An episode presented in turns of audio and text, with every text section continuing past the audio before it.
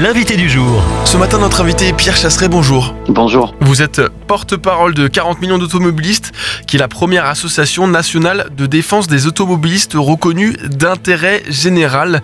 Retour avec vous sur l'annonce d'Anne Hidalgo, la maire de Paris, qui a annoncé avant-hier qu'un vote euh, sera organisé sur un tarif de stationnement plus élevé pour les SUV et les 4x4. Alors avant d'aller plus loin, qu'est-ce qu'on lui reproche exactement euh, sur le plan environnemental à ce véhicule? Eh ben, on lui reproche que des bêtises. On lui reproche d'être plus long que les autres. C'est pas vrai, puisqu'un monos, un monospace était plus long qu'un véhicule de type SUV, en tout cas ceux qui sont vendus en France. hein.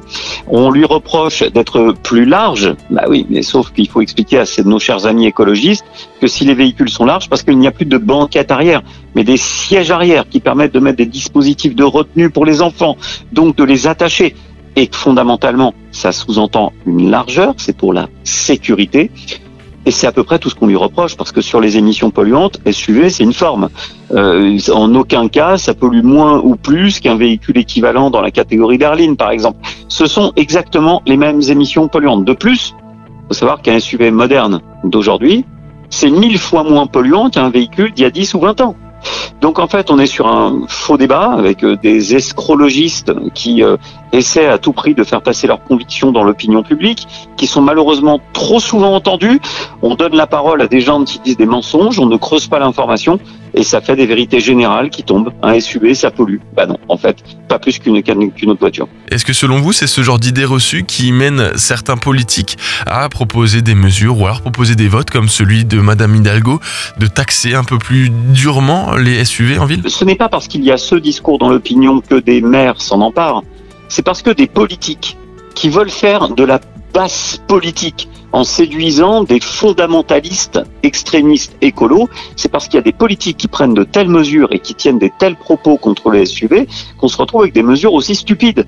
Parce qu'en fait, si vous voulez, c'est stupide. Euh, J'ai regardé l'évolution parce que euh, Anne Hidalgo et d'autres élus ont la stratégie de la du bistrot, c'est-à-dire qu'ils vont chercher leurs études euh, sur le coin du zinc. Mais euh, c'est pas sourcé. Moi, je vais vous sourcer les choses. Entre 1960 et aujourd'hui, les véhicules en longueur n'ont pas progressé. 3% seulement. C'est quelques centimètres.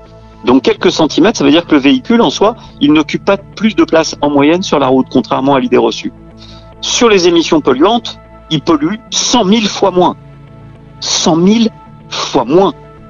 Et on est en train de dresser euh, le procès soi-disant de l'automobile, mais ce que se, se rendent pas compte ces élus, c'est que derrière l'automobile, derrière le volant, il y a quelqu'un, il y a un être humain qui en a besoin, qui a besoin d'emmener ses gamins à l'école, qui a besoin d'aller au boulot, qui a besoin de sa voiture. Et en s'attaquant à la voiture, on s'attaque à l'être humain. En s'attaquant à la voiture, on s'attaque à 40 millions d'automobilistes. Qu'est-ce que cela risque de produire et d'induire selon vous concrètement? Bah, ça va pas induire grand-chose parce que je vais vous dire, nous, on va l'attaquer, cette mesure. Euh, parce que quel critère va être mis en avant pour pouvoir euh, faire payer plus un modèle de véhicule? Le poids? Bon, très bien, pourquoi pas Puisque dans ce cas-là, les véhicules électriques vont payer aussi, qu'un SUV n'est pas plus lourd euh, qu'un monospace familial, n'est pas plus lourd qu'un euh, qu'un véhicule de type break, donc ça sera pas le poids. Donc on, on- on va prendre quoi comme critère? On va prendre euh, la puissance du véhicule, bon, c'est ça n'a pas de rapport avec le SUV. On va prendre quoi? En fait, il n'y en a pas des critères. On va être sur un critère stigmatisant. On va prendre la hauteur, la hauteur du véhicule. Pourquoi? En fait, c'est quoi le, Quel est le lien? En fait, quel est le fond? Il n'y a pas de fond. Enfin, le problème, c'est qu'avec les écologistes, souvent le fond, on, le touche quoi. Là, je peux vous dire qu'on l'a touché le fond.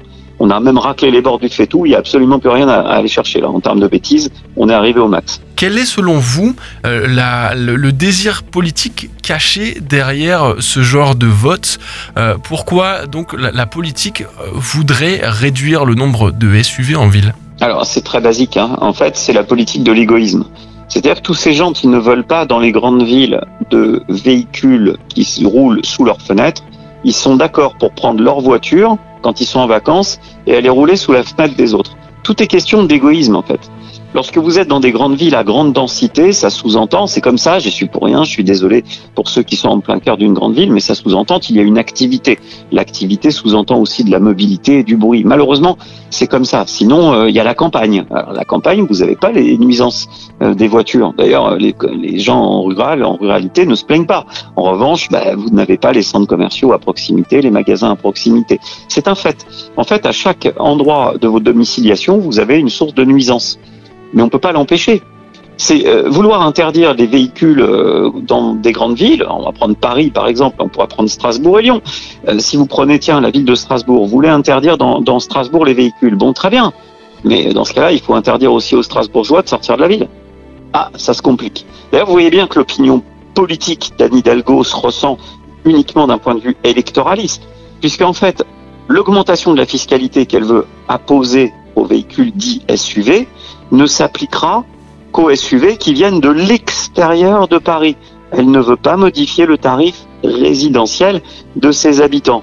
Donc vous voyez bien, c'est de la basse politique. C'est toute cette politique qui fait que les Français s'en détournent. On en a ras-le-bol parce qu'on voit bien que c'est juste la volonté de séduire son électorat. C'est la politique de l'égoïsme. On veut faire plaisir à sa famille politique et on fait un gros bras d'honneur au reste du monde. C'est pas ça le partage. C'est pas ça la vision que j'ai de l'automobile.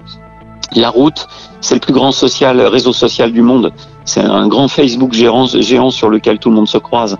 On va avoir euh, toutes les catégories sociales, les hommes, les femmes, les, plus âgés, les plus jeunes. On a, tout le monde, toutes les catégories sociales. C'est le seul bien que l'on partage tous. Eh bien ça, la route, il faut qu'elle reste accessible à tous. Et on ne peut pas se permettre, euh, au nom d'une idéologie politique, de la réserver uniquement à certaines personnes. Pour plus d'informations, rendez-vous sur 40 millions d'automobilistes.com. Merci beaucoup Pierre Chasseret, délégué général et porte-parole de 40 millions d'automobilistes. Merci, bonne route. Retrouvez ce rendez-vous en podcast sur farfm.com slash replay.